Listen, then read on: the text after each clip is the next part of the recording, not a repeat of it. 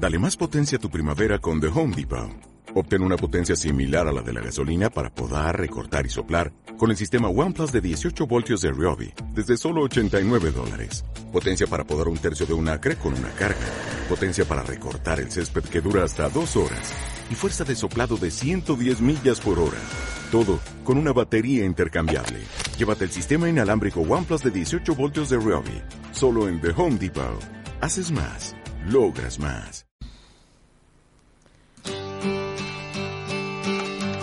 Come gather round people wherever you roam and admit that the waters around you have grown and accept it that soon you'll be drenched to the bone.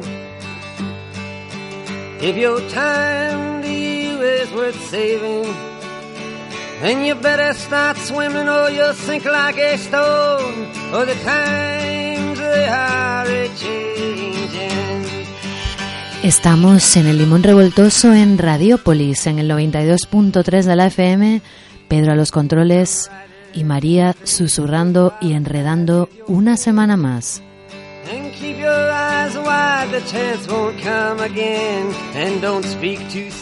En el programa de hoy hablamos con Emilio Bizárraga y Melchor Borja, responsables de la iniciativa 3000 Descencias, desde la Asociación Estudio 41013, vinculada a Polígono Sur y a la Bienal de Flamenco.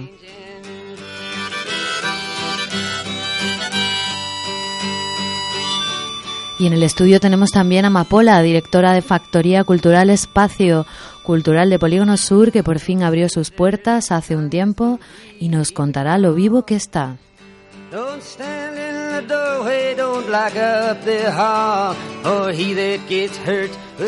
Recuerda que el contenido del programa lo tendrás disponible en el podcast del Limón Revoltoso en iVoox y en las redes sociales de Radiopolis Radio y las, de, las del Limón Revoltoso y que puedes escuchar en directo este programa no solo a través de la FM en el 92.3, sino también a través del streaming en la página web y en la app de Radiopolis. Si no la tienes, instálatela ya.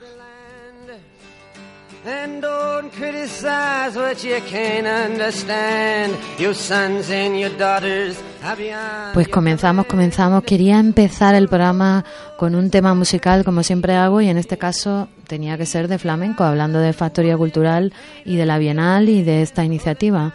Pero mientras preparaba la escaleta del programa y andaba en esas para la grabación de hoy, se ha anunciado que Aretha Franklin ha fallecido.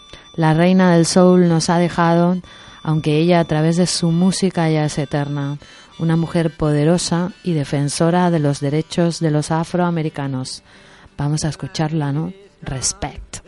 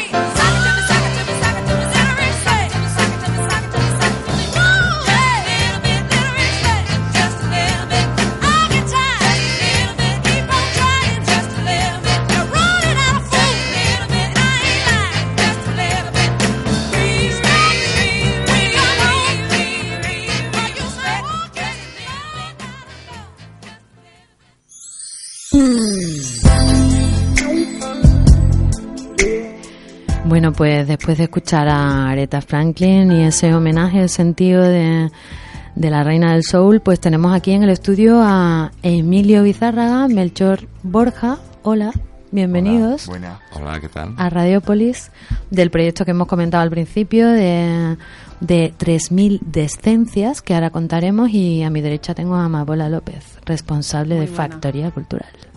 Muy buena. Bienvenida también, que, na- que no habías venido nunca. ¿no? No, es la primera vez. Bueno, pues aquí tengo yo una buena mesa de, de- de debate que podemos organizarnos. Lo primero, eh, se ha tenido bastante repercusión y bastante éxito la iniciativa, no sé cómo la valoráis, y luego ya mm, vamos explicando la iniciativa de 3.000 decencias. Está teniendo, ¿no? Sí, Sí, sí. sí, eso eso lo tengo aquí en el guion, ¿eh? No me lo vaya a contestar todavía. No, no no ¿Cómo lo se llama? Descencias. Bueno, pues la verdad es que sí está teniendo bastante repercusión. Me refiero en Polígono Sur y fuera. Y fuera de Polígono Sur. Pero vamos, Polígono Sur sobre todo, ¿no? Porque la gente, estamos haciendo actuaciones en la calle, la gente está disfrutando del veranito, se están encontrando unos con otros, ya van preguntando dónde son las actuaciones y luego a nivel exterior pues también, ¿no? Gente como vosotros aquí en la radio. eh, además, hay gente que me llaman muchas veces para decirme, gente de fuera, amigos míos, me dicen, oye, ¿dónde es la actuación este sábado? ¿No? y se vienen de fuera, se vienen para acá. Y después la verdad es que hemos tenido muy buena aceptación dentro de los medios de comunicación. Ujú. Bueno, vamos a empezar a explicar que, porque esto es una iniciativa que parte en colaboración con ICAS y con Factoría Estudio, ¿cómo se dice? Cua- ¿41013? ¿Así? ¿O 41? 41013. 41013 era mi, mi, mi inercia la que iba a decir, pero Es el no lo tenía postal, claro. es el código El, co- el postal. código postal de, de Polígono Sur. Eh, estudio 41013, ¿desde cuándo funciona? ¿Es una asociación? Es una asociación. ¿Qué labor hacéis ahí? Pues mire, te lo vamos a contar desde el principio. Venga.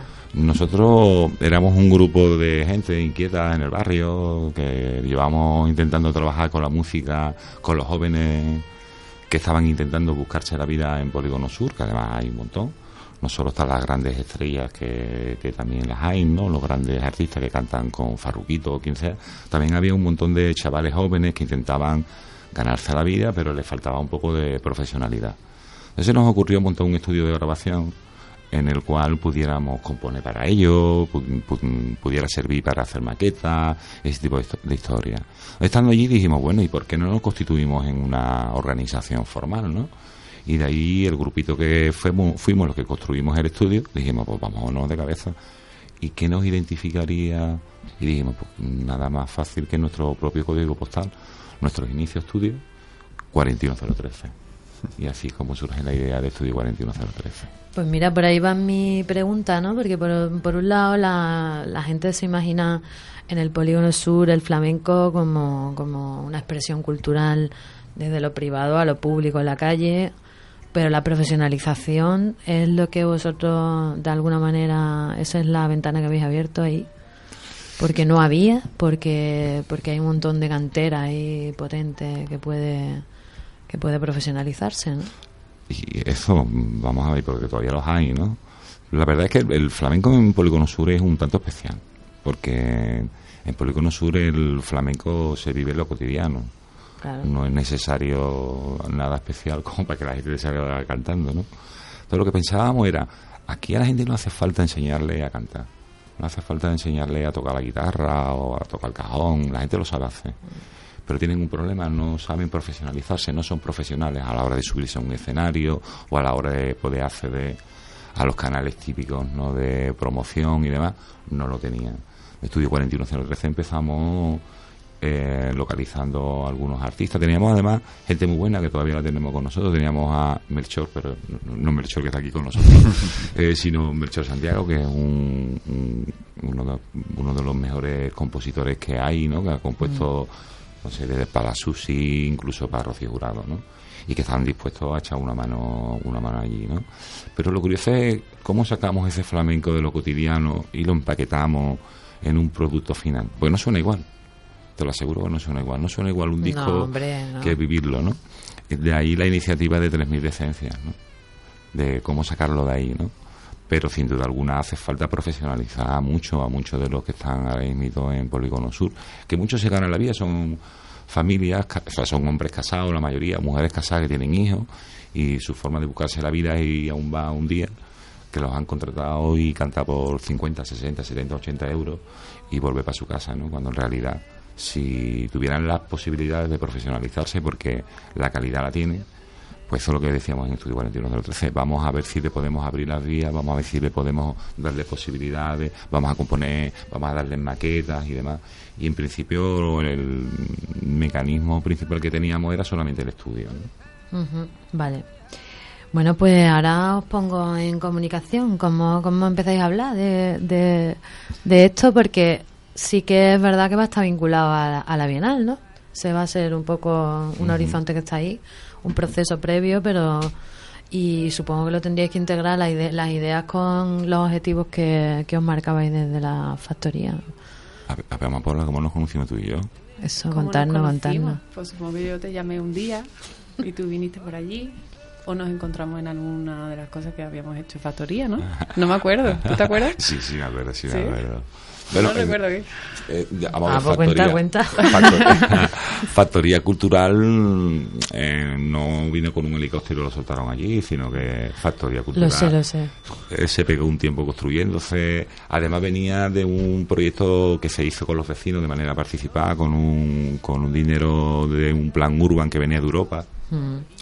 Y entonces en todo ese periodo en el que aquello se estaba construyendo, pues Estudio 41013 y dijimos, eso puede ser un espacio abierto a la gente, entonces empezamos a manejar proyectos y demás.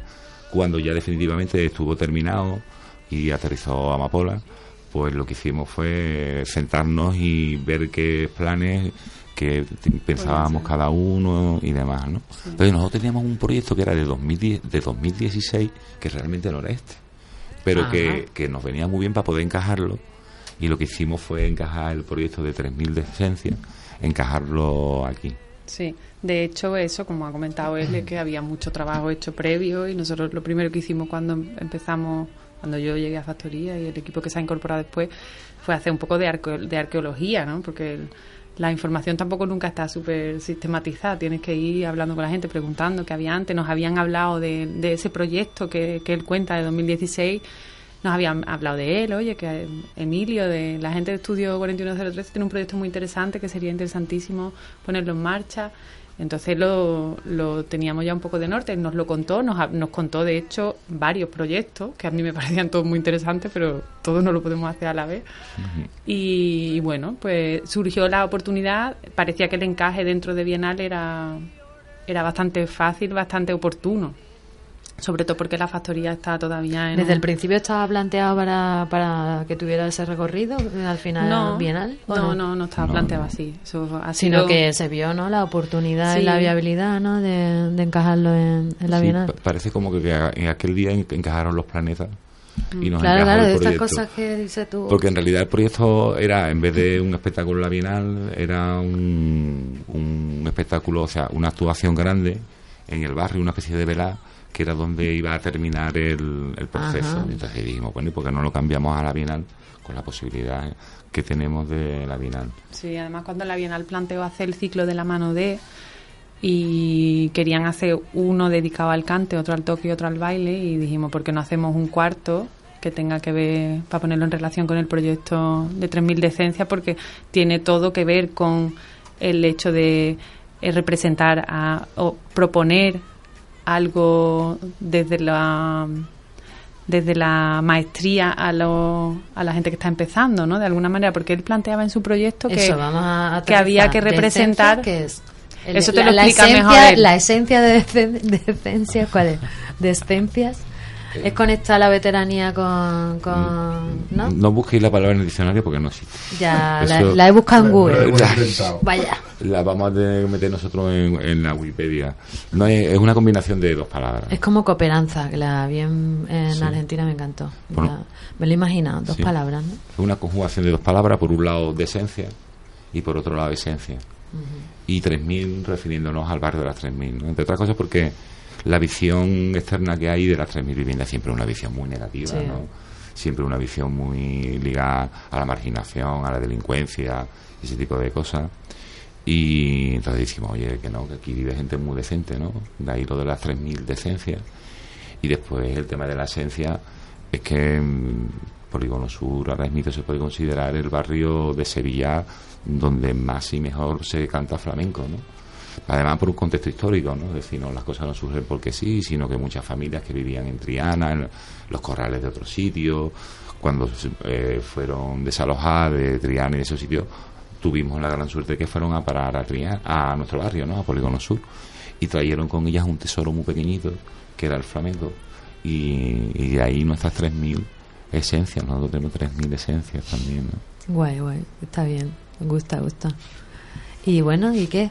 ¿Y qué pasa ahí con Decencia? Que, que el proyecto, ¿cuál es la base de Vale, que, le, que le- tú le, le comentas a Amapola en esa conversación para luego encajarlo? Es muy curioso porque yo a Amapola lo que le digo es que si ella lo que quiere es hacer un espectáculo, que se busque una empresa. ¿Ah, Lo sí? que cuenta Amapola. Me encanta. Búscate una empresa que te haga el espectáculo, porque mm, nosotros somos una asociación sin ánimo de lucro, lo que nos interesa es la promoción Es del flamenco, historia. claro, nos interesaba más el proceso más que el final, ¿no? Y entonces le comentábamos que lo interesante sería abrir un proceso de dinamización cultural en todo el barrio, utilizando como medio el flamenco para intentar llevar a la gente a, a realizar una transformación social real del barrio, ¿no? Es decir, usemos el flamenco como excusa, ¿no?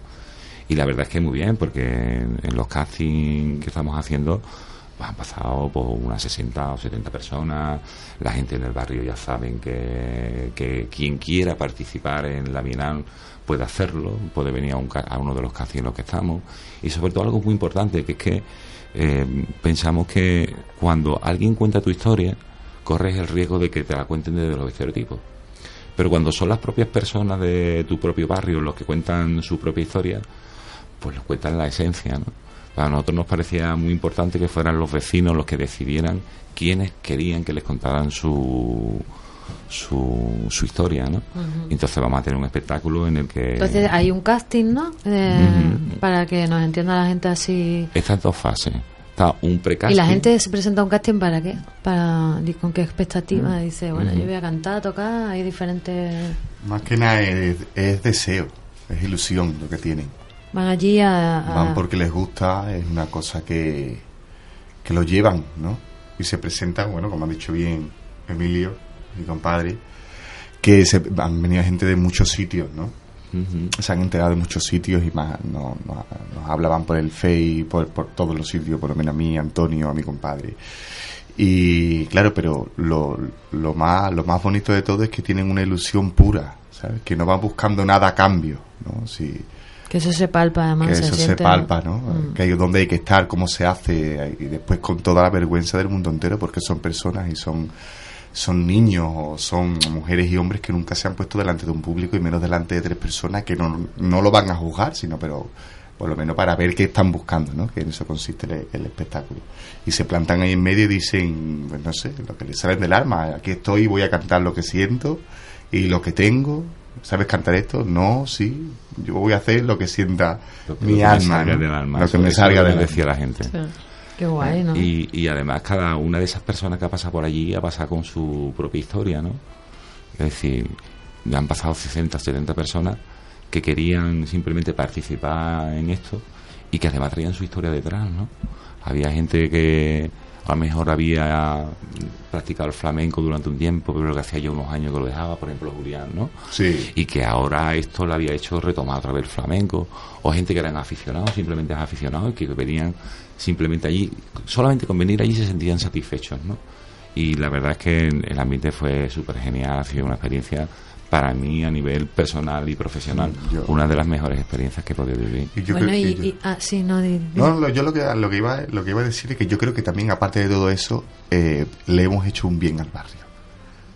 Es lo que, lo que yo he visto. cuéntame Bueno, lo estáis eso. haciendo, lo estáis haciendo. Bueno, estamos, estamos en ello, ¿no? Ya se, Contarme eso porque eso es súper bonito. Sí, yo veo que le estamos haciendo un bien al, al barrio, ¿no? De todo lo que está pasando, ¿no? ¿Y Factoría ahí qué papel juega? Porque os cuento mi, mi experiencia con Factoría, que también la tengo. ¿eh? Mm. Claro, claro. Factoría es un... Oye, por diferentes proyectos he- he- al final he acabado en Polígono Sur un par de veces, o tres. Y, mm, y bueno, Factoría era como una expectativa ahí, pero también un rechazo por parte de había un rechazo por parte de algunos colectivos y, y sobre todo escepticismo más que rechazo, ¿no? Esto no se va a abrir nunca y tal. Y, y es un elemento que además, bueno, elemento que aterriza allí en un, si- en el sitio, en un Sí, sitio típico, muy claro. determinado, que es Las Vegas Lo y tal. típico, claro. ¿Cómo, cómo, cómo ha encajado el, el proyecto con, con Factoría? Hombre, yo creo, yo creo. Para que todo Polígono Sur participe, me refiero, que tienen que moverse a... Al final no tienen, se tienen que mover a Las Vegas, ¿no? No, hombre, lo, que- lo que nosotros Hablando sí- claro. Sí, sí, no, lo, lo que nosotros claro sí, que hemos, sí hemos intentado era que la mayoría de las actividades que tuviéramos que hacer las, hiciéramos en factoría. Eh, que la gente también percibiera que factoría forma parte de su espacio, ¿no? Que no es solamente un edificio que hay ahí, sino que es un edificio al que ya entra, en el que ya lo conocen, en el que van a ensayar. Eso Hacerlo suyo, ¿no? Hacerlo también suyo, ¿no? El, el crear que, el, el hacerlo que fuera un espacio y no un no espacio, que es como otra gente lo han calificado, sino que fuera un espacio lleno de gente, ¿no? Lleno de vida, ¿no? Y además, yo creo que el hecho de haber aterrizado, el, el equipo que ha aterrizado también ha facilitado muchas las cosas, ¿no? Porque están dispuestos a abrir la factoría al barrio y el barrio tiene ganas de, de meterse en factoría. Pero la línea de lo que decía mi, mi compadre es que es muy importante, es que parece que simplemente hace un casting lo podemos ver desde un punto de vista artístico, ¿no? Oye, pues hay un casting y tal, y te apunta para un espectáculo. Esa es una visión, digamos, más básica, ¿no? Pues si realmente nos ponemos a analizar, te das de cuenta que no. ¿Por qué? El, el otro día vino una muchacha que no conocía a los otros con los que iba a entrar al casting. Entonces estaban allí en una salita que tenemos preparada, donde los ponemos allí hasta que les toquen. Y entonces llegamos ahí, abrimos la puerta y nos encontramos con que están todos cantando, bailando, entendiéndose perfectamente. Era la primera vez que se habían visto, ya se conocían, se habían dado los nombres. música es un La medio de música, la comunicación. música, Es un lenguaje increíble. ¿no? Directo, Entonces- totalmente directo, sin entonces esa parte, esa parte es fundamental, ¿no? Utilizar la música como un elemento de convivencial, ¿no? En el que además podemos aprender unos de otros, en el que además el, el proyecto como hacemos espectáculos en distintas partes del barrio, pues digamos que Ah, cuéntame ahora eso, porque Claro. después del casting, ahora de repente vais eh, por diferentes partes del Polígono Sur. Claro, el casting está dividido en dos partes. Una primera parte que es una preselección que hace mm, un jurado profesional y una vez que todos los que vayan a pasar ese corte mm, preparan un espectáculo callejero en la calle, eh, también por profesionales, asesorado por los profesionales y concretamente el proyecto tiene cuatro. El que vamos a tener ahora va a ser ya el tercero, que va a ser Los Rojos y preparamos todo el escenario, la silla. la Eso lo hacéis vosotros desde el lo hacemos en, en- Con- en colaboración con, los medios de sí, estamos, Sí, sí. Con estamos facilitar en realidad Factoría lo que hace es facilitar el proyecto Mm. en la medida en que puede claro Ujú. Y allí suben los artistas, los artistas, pues ya son artistas, suben, hacen su número y la gente abajo tienen un papelito en el que votan actuación 1, 2, 3, 4, del 1 al 5 y entonces votan todas las actuaciones las que más les guste. Cuando terminen las cuatro actuaciones que vamos a hacer, recogemos todos esos papeles. ¿Quién son los artistas más votados? Pues fulanito, menganito, secanito, tal. Bueno, pues estos son los que la- el barrio quiere que los representen en el espectáculo de Avina. Esos serán los que harán el espectáculo de la Bienal del 29. Qué bueno. He visto las fotos en, la- en las redes sociales, en Factoría y en las de estudio, ¿no? Mm. Y la verdad es que aquello es- está petado, ¿no? O sea, lo- que hay bastante gente. Bueno, aparte que en. Polígono Sur y en muchos barrios de Sevilla se vive en la calle. En verano más, pero en Polígono Sur especialmente, ¿no? La pero expresión del flamenco es el la interés calle. de la gente además es maravilloso que ¿Tú cómo lo estás viviendo? yo estoy encantada porque nosotros llevamos varios meses trabajando mm, sin ver de alguna manera la, la puesta en escena de las cosas que se van haciendo, ¿no? Porque es un trabajo que pone el foco en los procesos, como él ha contado antes, que, que en este caso son más importantes que los resultados, ¿no? Muchas veces. Y entonces, claro, cuando los procesos son a largo plazo y, y son así con esos ritmos, cuesta ver resultados. Entonces, cuando los ves, pues te da mucha alegría. Pero sobre todo estamos muy contentos por el, porque el trabajo que están haciendo ellos está siendo maravilloso. No, ¿Qué, qué te queremos? Perfecto. no, no, es verdad. es que es que es verdad. A mí me Bueno, yo que conozco un poco la idea que tienen en Factoría y es eso, Me parece- el proceso y lo estáis comentando así. Y el sobre todo que la antes que el factoría- resultado y que los objetivos y la competitividad Mm. y todas esas cosas. eh, como un proceso vivencial, ¿no? Ujú. Y, y también que después conlleva una profesionalización y mejorar, pues, Siempre lo que, determinadas competencias y todo eso, pero bueno. lo que sin duda alguna en este proyecto que yo creo que ha servido como de pistoletazo de salida, eh, hay que acompañarlo, hay que seguir acompañándolo, ¿no? Porque de los 60, 70 que han pasado, no todos van a llegar, ¿no? Pero son todos que tienen ganas y tienen ilusión. Desde Estudio 4103 estamos dándole muchas vueltas. ¿Qué hacemos con toda esa gente que están Ujú. allí, que tienen Claro. ganas, que quieren hacer Has abierto cosas? algo, ¿no? ¿Ves? Claro, y entonces estamos dándole vueltas a ver cómo hacemos. Y hay que seguir intentándolo, ¿no? El tema de la profesionalización, yo creo que es uno de los temas fundamentales para trabajarlo.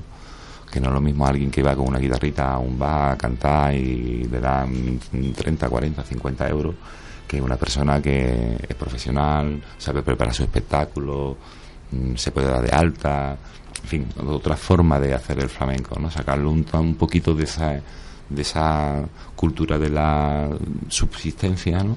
Para elevarlo a una categoría de, de arte, ¿no?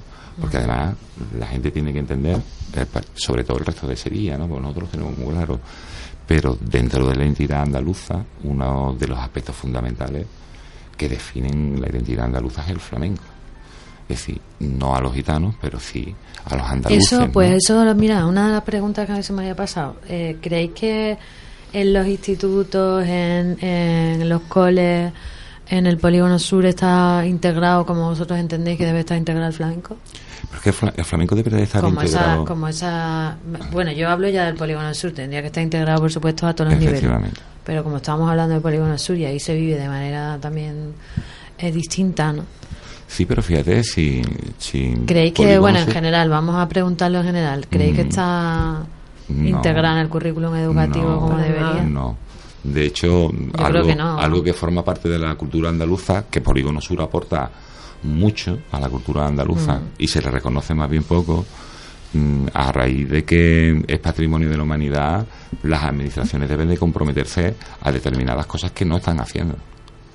Eh, una de las cosas era llevarlos a los centros educativos eh, y me consta que estaban creando unidades didácticas para llevar a los centros educativos. A fecha de hoy aún no está. Hay, hay algunas iniciativas, ¿no? Hay algunos intentos, lo que pasa es que luego no hay mm, formación del profesorado, entonces tampoco hay los medios para ponerlo en práctica, aunque esté el, corpus teórico. Claro.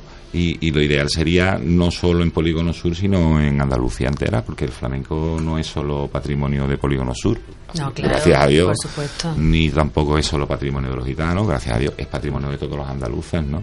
Y por lo tanto yo creo que es uno una de las señas de identidad que deberían de seguir. Sí, pero me refería cuando he aterrizado en Polígono Sur, como en cualquier otro barrio ocurriría, ¿no? Que tenga una idiosincrasia, quien lo hace le da un valor, le da un valor añadido más. Eh, creo que los educadores y las educadoras, por lo menos yo cuando eh, eh, me he involucrado en temas de formación, intento incorporar ese contexto, lo intento incorporar a- como herramienta eh, educativa. Me refería un poco por ahí, ¿no? Por supuesto el flamenco integrado en todo el currículum en general. Eh, partí un poco de esa riqueza, ¿no? Que, que tiene el polígono sur. Lo que pasa es que el flamenco, el flamenco hay que entenderlo. Ya. Hay que entenderlo, no me refiero a que, hay que, que haya que conocer los palos, sino que muchas veces, especialmente en Polígono Sur, el, el flamenco eh, va más allá de un estilo artístico. Es una forma de vida, es una forma de expresión. Es decir, en Polígono Sur, cada vez que ocurre algo bueno, pues la gente se reúne alrededor del flamenco. Cuando ocurre algo triste, la gente se reúne alrededor del flamenco. Cuando están en la calle los jóvenes, se reúnen alrededor del flamenco. Es decir, que el flamenco es como el medio a través del cual la gente se expresa, ¿no? Entonces, en- ¿cómo le hacemos entender a un sistema educativo como eh, el que tenemos aquí que hay, tienen que ser mucho más flexibles a la hora de entender esto? pues es muy difícil, ¿no? Y es muy difícil integrarlo, integrarlo. Aunque sí es cierto que hay muchas experiencias, por ejemplo, el Colegio Público Andalucía, que es un colegio de primaria que hay allí, pues ahora mismo está con, con una metodología que le llaman comunidades de aprendizaje, ¿no? En el que intentan integrar la comunidad que está allí, intentan integrarla dentro y demás, y ahí se consiguen algunas cosas, ¿no? Pero no es lo, no en general no ocurre, no, no suele ocurrir. Pues sí, yo quería soltar eso porque el tema educativo me parece fundamental. Y bueno, vamos, vamos terminando, si os parece, pero me gustaría que eh, la Bienal, que va a ser todo el mes de septiembre, al final eh, nos vamos todos para Factoría, ¿no? Entiendo, ¿no? Claro. Nos vamos a Los Factoría sábados. los sábados, ¿no? Los cuatro sábados de la Bienal a las 12 de la mañana. Tenemos factoría bienal. Y, y nosotros somos los últimos. El 29 de septiembre. Como que sois los últimos. 29 de septiembre. El último sábado. de Ah, el último sábado sería el, el trabajo que se ha hecho Mm. lo- eh, Sí.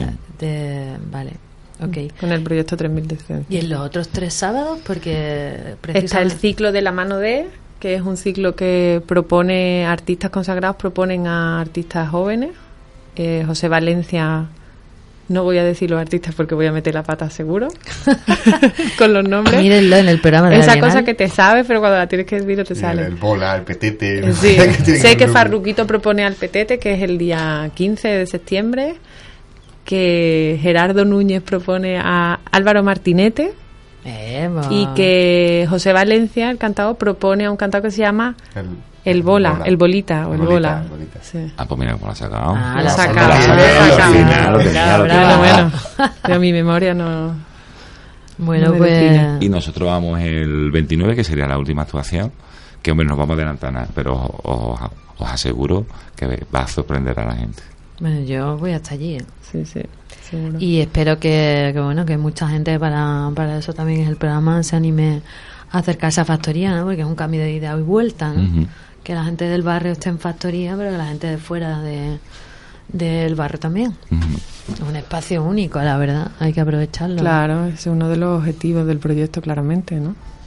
Pues, bueno, pues vamos a hacer un descansito, vamos a poner un tema musical. No sé si conocéis Bosco. Bosco. Un, va a ir a, bueno, mañana estará, mañana estará en el CAC y es una mezcla ahí explosiva, renacentista de danza, teatro, el jardín de las delicias de, del Bosco, el poema de Alberti. Hay una mezcolanza muy, muy potente y, y bueno, lo quería especialmente recomendar desde el programa porque para que os animéis a acercaros al CAC el 23 jueves y vamos a escuchar New Pyre. Muchísimas gracias por... Ahora me voy a dedicar a charlar un poquito con, con Amapola. Perfecto. Pero os agradezco muchísimo que, que, hayáis, que hayáis venido. Revés, Muchísimas gracias a Gracias. vosotros. Pues, pues nada, New Pyre. Vamos.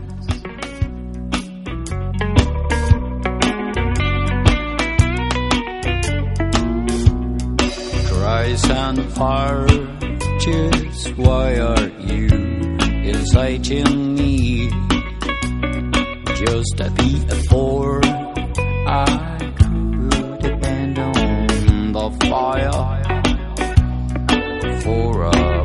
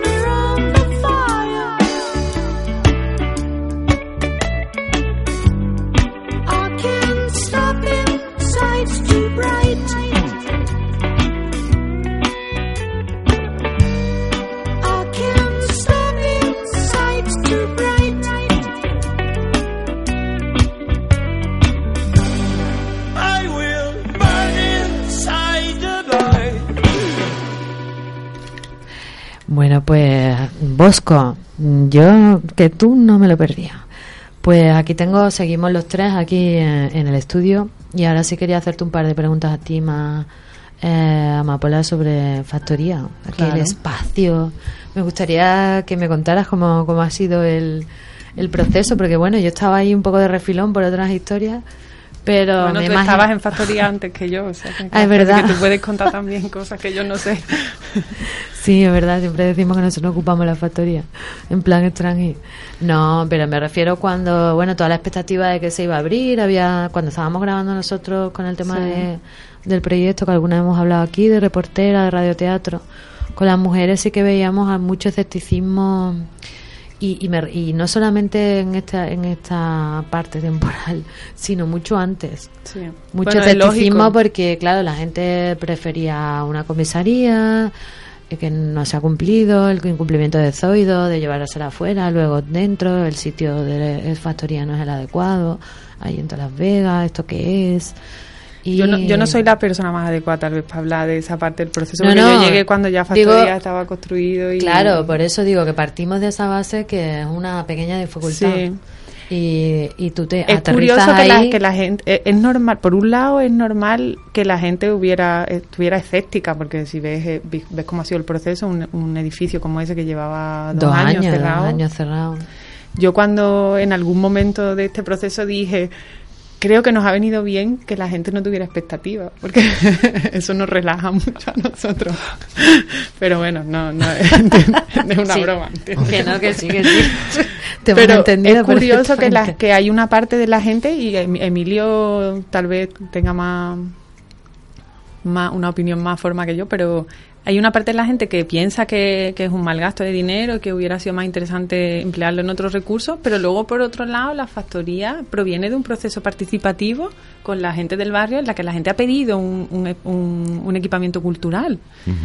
O sea que bueno, que hay, que se dan, evidentemente a lo largo del camino, pues hay, hay desafecciones y hay hartazgo y hay muchas cosas y, y hay muchas opiniones diversas, pero creo que hay otra parte del, del barrio que lo ve con buenos ojos, la ha visto siempre y Siempre, además, el proceso participativo que se hizo para elaborar el plan urbano no se desarrolló en tres días, se desarrolló entre seis meses y un año. Eh, con asambleas y demás, y la gente iba decidiendo qué es lo que querían que, que, que tuviera el, el proyecto. Y uno de los temas que quedó claro es que quería un equipamiento cultural. Sí. Eso creo que es desconocido, que hubiera un proceso participativo con el Urban. De Sí, hecho, sí, yo lo desconocía. Sí, sí, el proyecto O sea, urbano la- se hizo de manera el Urban, participada. El, el Urban, la gente decidió qué equipamientos quería en el, en el barrio. Sí, se abrió un proceso desde el comisionado para Polígono Sur Sí. Eh, con su equipo de, de mediadores y de dinamizadores que tenía y se empezaron a contactar con asociaciones, con redes formales, redes informales, asambleas en la calle, actividades en la calle. Mm. ¿Hay alguna documentación sobre eso que nosotros Mm. hemos, hemos consultado y hemos y estaba claro que, que, Pues que- bueno. que todo el, pa- el barrio participó? Vamos. Pues bueno saberlo, porque la estela que ha quedado no es esa, ¿eh? La estela, digamos, informativa que ha quedado es pero otra.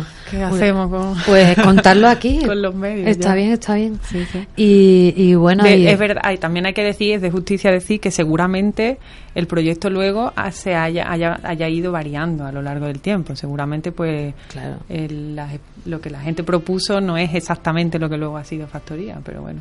Ahí- Sí, sobre todo esos dos años de parón ahí que se va a abrir y tal y cual. Pero yo creo que al final ha cuajado la cosa y, y tú te encuentras al principio como ahí, como un poco sola. Yo, ¿no? yo sí, un poco sola. Tú ante, No, no, bueno, a ver, el, el Porque ya Factoría es una, empresa es una que anomalía a nivel de gestión, lo digo claramente.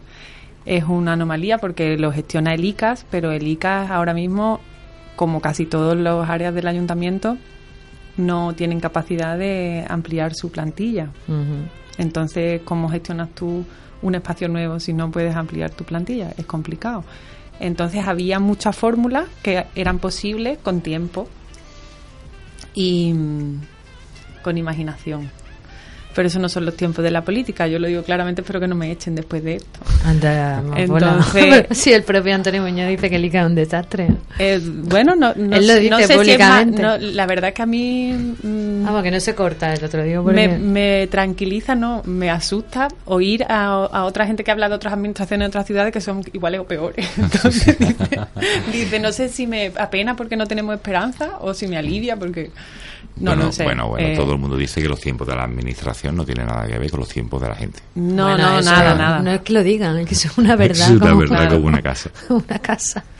Entonces, bueno, pues se podía haber hecho una, que se puede hacer todavía, una gestión público-privada, se podían haber hecho muchas cosas Mm. que, por lo que sea, no se han hecho. Entonces, pues llega un momento en que siempre hay prisa por, por poner en marcha las cosas para...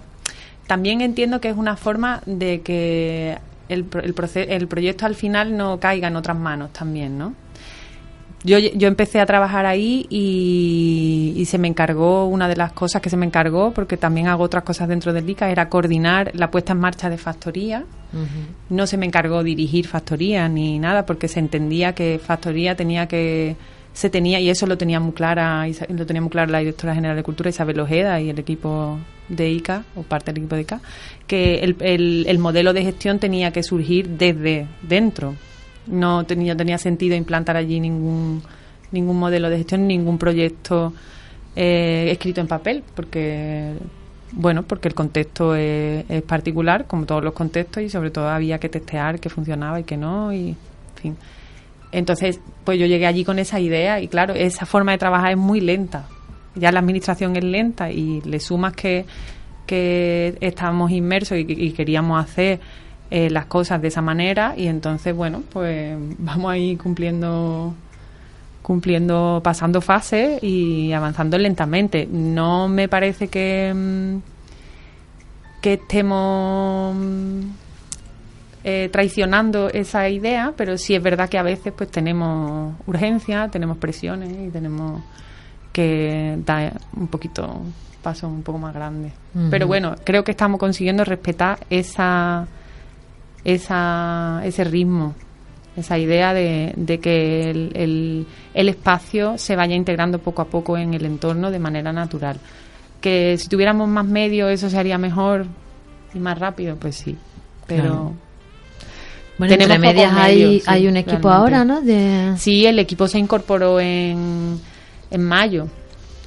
Se incorporó hace muy poco, entonces llevamos poco tiempo trabajando. Es un equipo además de... Dinamización, ¿no? Sí, eh, se sacó una licitación, un proyecto que se llama Mediación Social y Cultural y apoyó a la gestión del proyecto. Precisamente se sacó ese pliego porque el ICAS asumía que no tenía competencias en mediación y que era muy necesario y entonces necesitaba necesitaba contratarlo de manera externa, ¿no? Ese personal y era se sacó una licitación muy rápida, la verdad. Cambió, lo cuento todo, yo soy muy transparente. Si me preguntas te lo cuento. Cambiaba la ley de contrato y entonces Sí, había verdad, pánico, ha habido pánico generalizado en todo el país, por lo que sé, porque de pronto la nueva ley lo dificultaba todo mucho y lo ralentizaba todo mucho. Y, y entonces pues se hizo como con poco tiempo de publicación, pero aún así se presentaron siete, siete proyectos. Lo cual creo que era bastante inesperado para el, tiempo que hubo. Mm. Y bueno, yo, el, el equipo parece que que está funcionando, yo estoy muy contenta, está funcionando muy bien, lo que pasa que, que tenemos, hemos empezado a aumentar la actividad de factoría a, a- a la- a medida que íbamos avanzando sobre todo en la integración en el barrio y, y entonces pues ahora mismo eh, estamos en un, en un momento en el que tenemos que, que pararnos un poco y relajarnos porque somos pocos para gestionar un espacio tan grande, es un espacio muy grande que tiene muchas aulas y que tiene mucho equipamiento y necesitamos relajarnos un poco. Estamos con este proyecto y estamos poniendo en marcha un poco planificando el tercer trimestre, el último trimestre del año. Y te puedo contar muchas cosas, lo que pasa que no sé si Sí. tenemos tiempo, pero bueno. Lo, hay- poquito que nos va quedando, me gustaría que la gente eh, escuchara, yo creo, todas las iniciativas que, que han empezado desde aquella fiesta colaborativa tan Sí. bonita que, que yo tuve la suerte de, de estar. Y luego, Una de las líneas de trabajo claras, eh, que una, una de las cosas fue que fue que hicimos en esa línea fue la fiesta de la cultura colaborativa, que la podíamos haber hecho en otro espacio del ICA, pero estaba claro que Factoría tenía que tenía que ser un espacio más, tenía que incorporarse dentro de los espacios eh, escénicos y de los espacios culturales de la ciudad, para Ujú. que hubiera esa ese intercambio de energía, ¿no? Entre entre el, el barrio y el resto de la ciudad. Y mm, hemos estado intentando que, que todos los eventos importantes y la, bueno, importantes y no importantes, que, que, que Factoría fuera como conocido como espacio y que, la, y que las iniciativas culturales de la ciudad tuvieran allí también una, una extensión, ¿no? Entonces, pues se han organizado allí varias actividades de la Feria del Títere. Hemos hecho un proyecto que se llama Circápolis de la mano del Festival Circada de formación de, de circo para jóvenes, que ha sido muy interesante porque además ha generado un documental y, y se ha hecho un, un- un trabajo muy bonito sobre el proceso de trabajo, que es otra cosa que nos interesa mucho, trabajar en factoría. Eh, bueno, pues el mes de danza va a hacer allí actividades en noviembre, estamos en colaboración con el Festival de Cine. Todas la- la- las iniciativas que desde el ICA se organizan o se apoyan todos los años, pues van, claro, van a... eh, van a tener una extensión en factoría. Esa es una, una de las líneas de trabajo. Otra de las líneas de trabajo eh, clara es que mm, es que es un centro de creación artística que a través de, la, de los proyectos creativos se pueden trabajar muchas muchas ideas y se puede trabajar el imaginario sobre el barrio, el barrio se puede contar a sí mismo y, es una herramienta muy poderosa, sobre todo para empoderar a la gente, para y para dignificar el, el- el entorno y para, en fin. Y entonces estamos trabajando con un programa de residencias artísticas para que, para que siempre haya artistas allí trabajando en proyectos. Un laboratorio, ¿no? Hay trabajo... Estamos en colaboración con la, con la residencia Flora Tristán, que tienen, que tienen espacio para alojar a los artistas y queremos que sea realmente una residencia. No que sea un espacio, no solo un espacio para ensayo, para cedérselo a los artistas, sino también Una que tú ¿no? puedas crear desde allí, estando allí. Y por supuesto eso hay que hacerlo con mucho tacto y con mucho cuidado, porque tampoco se trata de que de que aterricen allí artistas que no tienen nada que ver, no tienen ninguna sensibilidad con, con el entorno. Se trata de que venga allí gente que realmente puede aportar algo y que puede generar además eh, sinergias con artistas del barrio y que se pueden llevar eh, las cosas más allá, ¿no? Y mm, contaremos más adelante, estamos en, en tratos con, con algunas, algunos artistas y con algunas organizaciones que van a, van a generar noticias muy interesantes próximamente. Otra de las líneas de trabajo claramente es la formación y la formación para el empleo concretamente. Ahí tenemos un acuerdo con la Escuela Pública de Gestión, con la Escuela Pública de Formación Cultural de Andalucía, eh, que están dispuestísimos a, a abrir líneas de trabajo en factoría. De hecho, vamos a hacer, lo primero que vamos a hacer es un curso de iluminación y un curso de sonido en septiembre, que duran cada uno una semana, que son de iniciación a la iluminación de espectáculos y al sonido de espectáculos. Y las personas que hagan ese curso eh, pueden optar a una beca para la formación que dura 800 horas que, tiene lugar durante todo el curso en la escuela pública y que te capacita para incorporarte al, al mercado laboral directamente. Ese tipo de colaboraciones las vamos a seguir haciendo. Vamos a empezar con esa, pero vamos a seguir haciéndola. Y vamos a, mm, a también a poner en marcha una asesoría profesional para, para todas las personas, los artistas, los la gente que tenga proyectos culturales y que necesite eh, asesoramiento de cualquier tipo para redactar proyectos, para darte de alta como autónomo, que tenemos el CADE detrás, además, que es un aliado.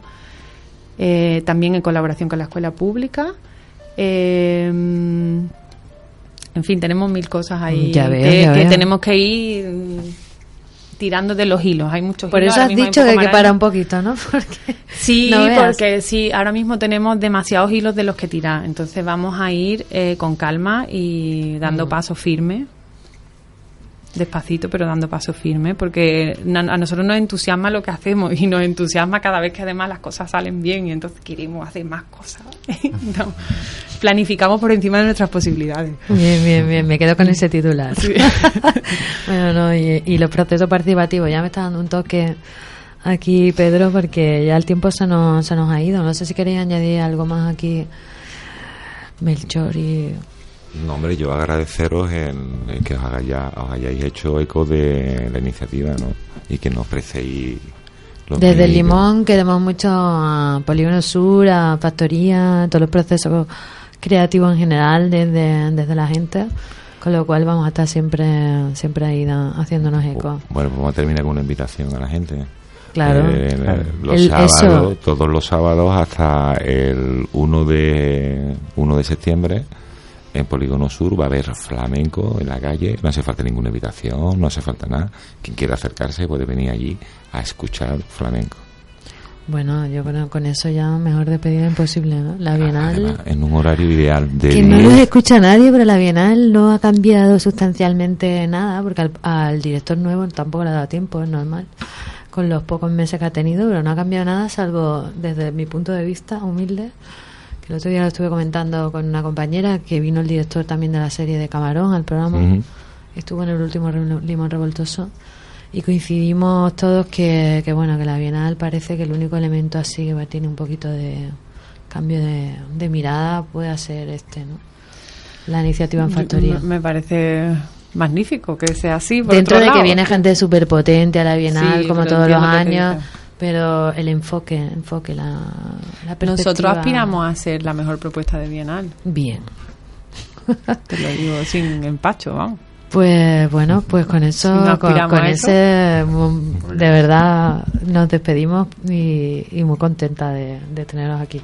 Bueno, muchas gracias a ti. Eh, nos vamos ahora con, con, un, con un grupo que me encanta, en el Limón Revoltoso lo hemos, lo hemos puesto un par de veces y es la Birrabia, chilenos, pero que bueno, que andan por aquí por Sevilla ya bastante a menudo. Y, y bueno, eso también será en el CAC. Parece que estoy promocionando todo el tiempo el CAC, pero en agosto es que es lo que ha- es lo que hay potente en la ciudad. Nos vamos con, con Aparte de 3.000 de esencia, quieres decir. ¿no? Tres mil decencias, por supuesto. Es que nos hemos abierto el abanico del flamenco, aparte del flamenco, ¿no? Existe un... Sí, hombre, sí. Qué bueno. Bueno, me acaban de dar aquí un plax. Pues nos vamos con mi compromiso. Chilenos, mm, folclore, rock y una mezcla muy chula. Chao, chao.